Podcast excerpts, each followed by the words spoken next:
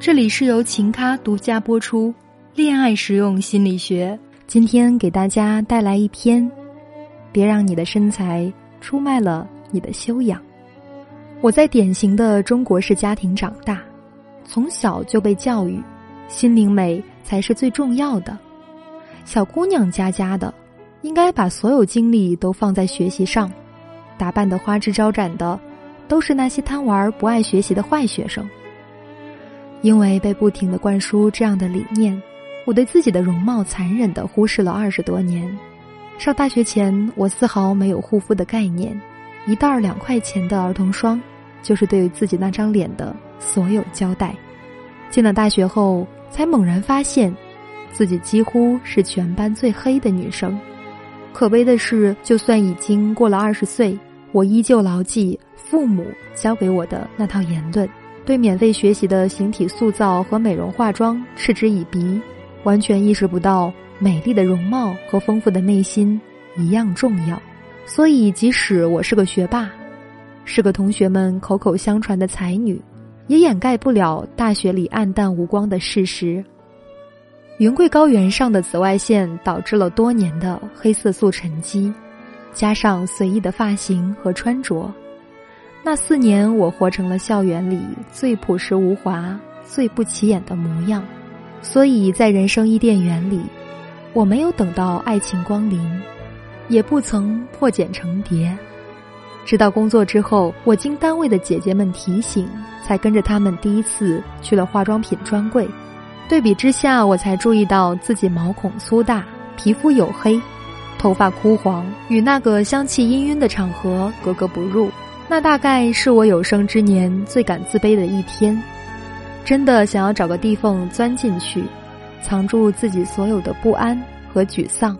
我这才感觉到，一味寻求内在的丰盈而忽略了外在美丽，也是一种无知和浅薄。上个世纪八九十年代成长起来的小女孩，大多有过和我类似的成长轨迹。我们的父母刚刚从饥饿和贫穷里挣脱出来。需求还停留在原始的物质阶段，对儿女的要求也多是找个好工作，过上好日子。对外貌这回事儿，多少有些敷衍和不屑。也有一些人从小美到大，成为鹤立鸡群一般的存在。但很多人，都是在青春期里幡然醒悟，毅然决然的走上变美之路。我的好朋友小鹿。高中那会儿就开始费尽心思变白变美，当时她和我一样，黑里透红的皮肤打着独特的高原印记。有一天，她拉着我，神秘兮兮地说：“人的变白极限是大腿内侧的肤色。”昨天洗澡时留意了一下，原来我可以那么白呀！她兴奋的两眼发光。从今天起，我再也不穿短袖短裙了。我要多吃番茄和猕猴桃，补充维生素 C。我要每天跑步减肥。他喋喋不休，我却不感兴趣。那多麻烦呢！算了算了，现在主要任务是好好学习，其他的我不在乎。后来的许多年里，小鹿一直坚守着自己的变美法则，而我也继续用专心读书这个冠冕堂皇的借口来为自己的懒惰开脱。可事实上，变美和读书并不矛盾。所谓的“腹有诗书气自华”，并不排斥“芙蓉如面柳如眉”。一个花容月貌且出口成章的女人，才算得上十分美女。读书以修身养性，美容以修整面目。它们一个作用于心灵，一个作用于身体。并无高低主次之分，反而可珠联璧合，锦上添花，竭尽可能的美起来。其实和博览群书一样重要。以貌取人是最近流行起来的一个观点。据说一个人的能力和素质与他的美丽程度是成正比的。美国有项报告指出，长相好、身材好的人，不仅薪水可能比普通人多。升迁的可能性也更大。从前我不信，可近来与小鹿的重逢，却让我开始相信，美貌也是一种生产力。并认真思索这一论断的可行性与合理性。她穿着一袭长裙款款而来，一头栗色长卷发，当年的黝黑脸蛋儿已经变得白皙细腻，略施粉黛便光彩照人。坐下来聊天，才知道他已经被提为单位的团委书记，前途一片大好。高中毕业至今，他在长达十年的光阴里坚持着晨跑，毅然决然和垃圾食品说拜拜。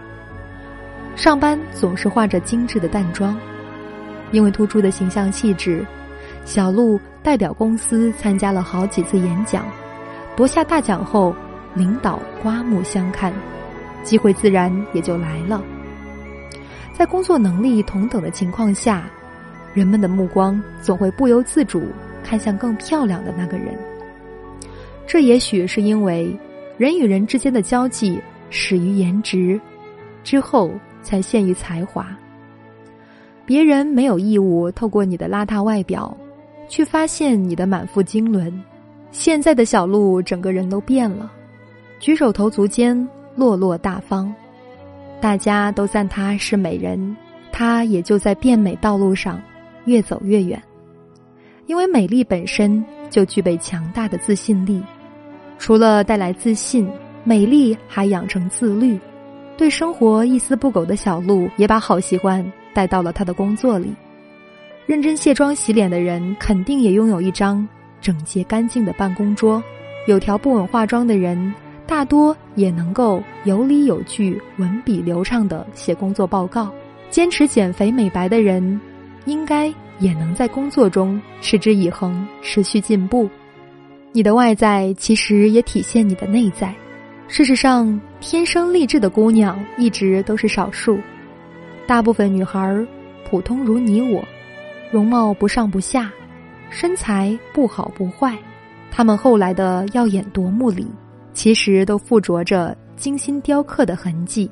变美是一种能力，持续美下去，它就变为你的卓越才华，成为你彪悍的附加值，可与读书带来气质超然相媲美。所以，作为一个资质平庸的女孩儿，你更应该考虑的是颜值不够，拿什么来凑？因为美貌是稀缺资源。美丽却可以通过勤修苦练一步步获得。